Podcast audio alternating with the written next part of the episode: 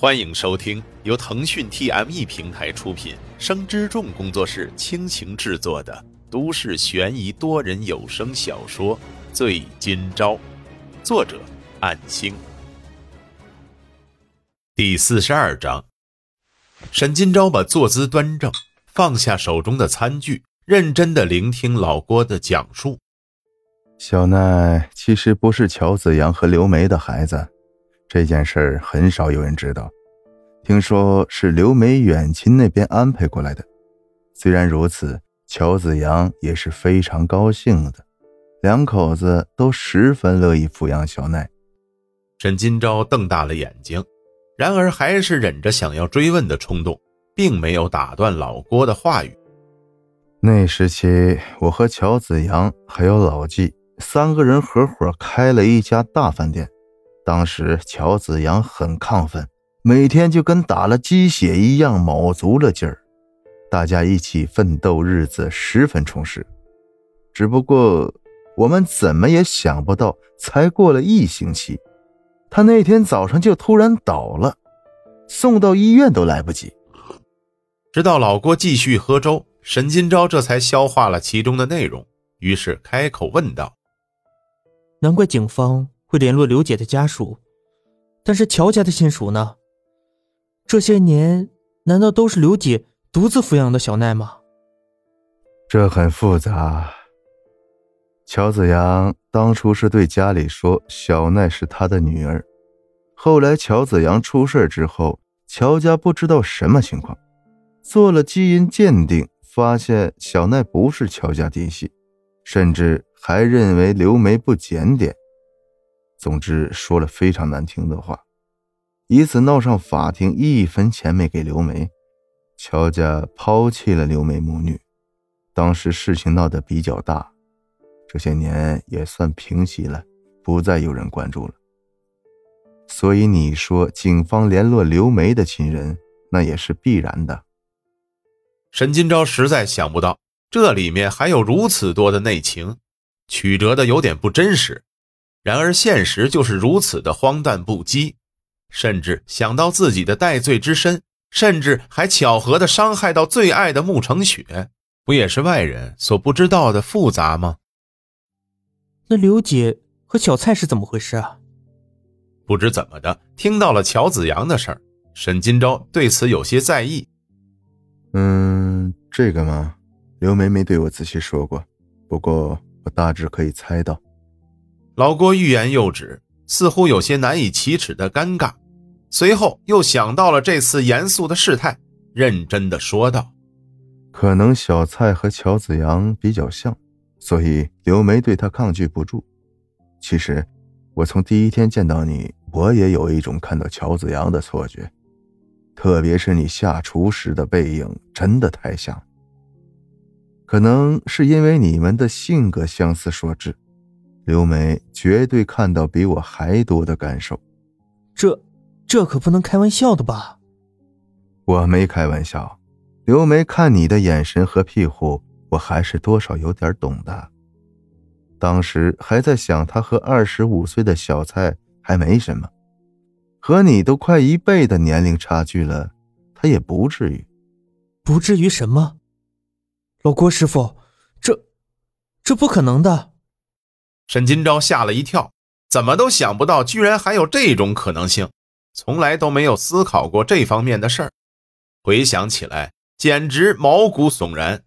紧接着说道：“老郭师傅，你别再开这种玩笑了吧？”“哎，也罢，你这毛头小子懂啥爱情？所以小蔡离职那一天，我好像明白了些什么。”只不过万万没想到，突然变成现在这样，我也不知道该怎么说。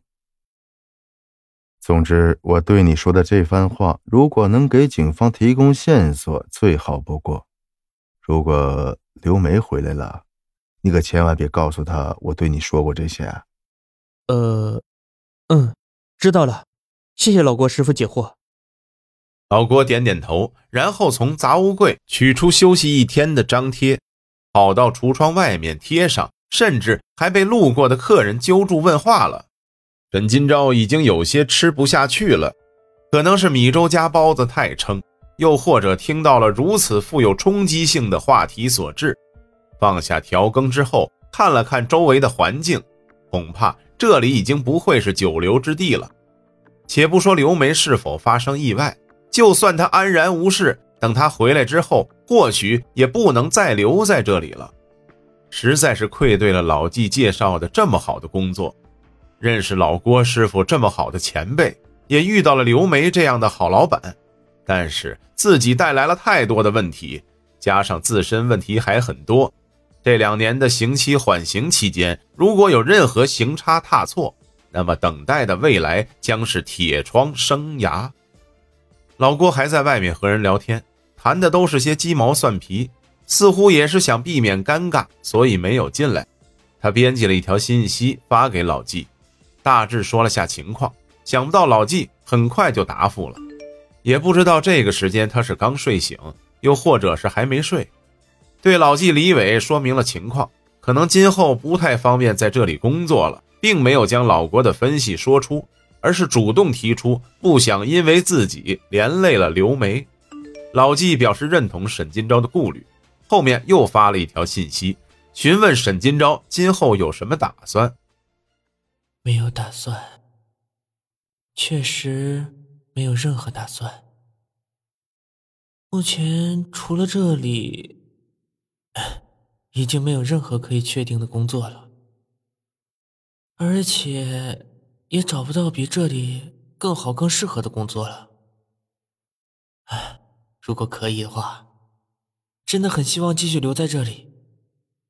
只不过发生了这么多事，真的还适合留下来吗？老纪也是一片热心，似乎连他也没辙了。让沈金钊自己再好好想想，随后结束了交流。把手机放下之后，沈金钊的心里突然变得迷茫了。难道偌大的一个城市，今后将不再有我的容身之地了吗？想到公寓的家里每天都有不明信件，连法院归还的手机都不敢再使用，至今没有开机，就是担心被各种骚扰。好在姐姐的号码，如果不是有心人，还真不会来骚扰，顶多偶尔遇到了拉黑即可。可是，在现实中，人与人的碰面能做到拉黑这么方便吗？这种想法是天方夜谭的，显然不可能。人只要还活着，绝对会和外人产生交集，无论是善意还是恶意，在接触之前都是无法下定论的。老郭这时候回到厨房。关门之后，看到黯然神伤的沈金钊，似乎想到了什么，因为很清楚这个孩子目前的处境，也很欣赏他能够坚强面对，尽可能的保持安定平稳的心灵。以一个十八岁的孩子来说，这真的难能可贵了。老郭坐下来安慰道：“小赵，你别想太多，任何坏事不到最后关头都不必过于灰心。”而且艰难的事很可能会在最后时刻才会发生好的转变。本章播讲完毕，感谢您的收听。若您喜欢，就请动动手指分享和订阅吧，谢谢。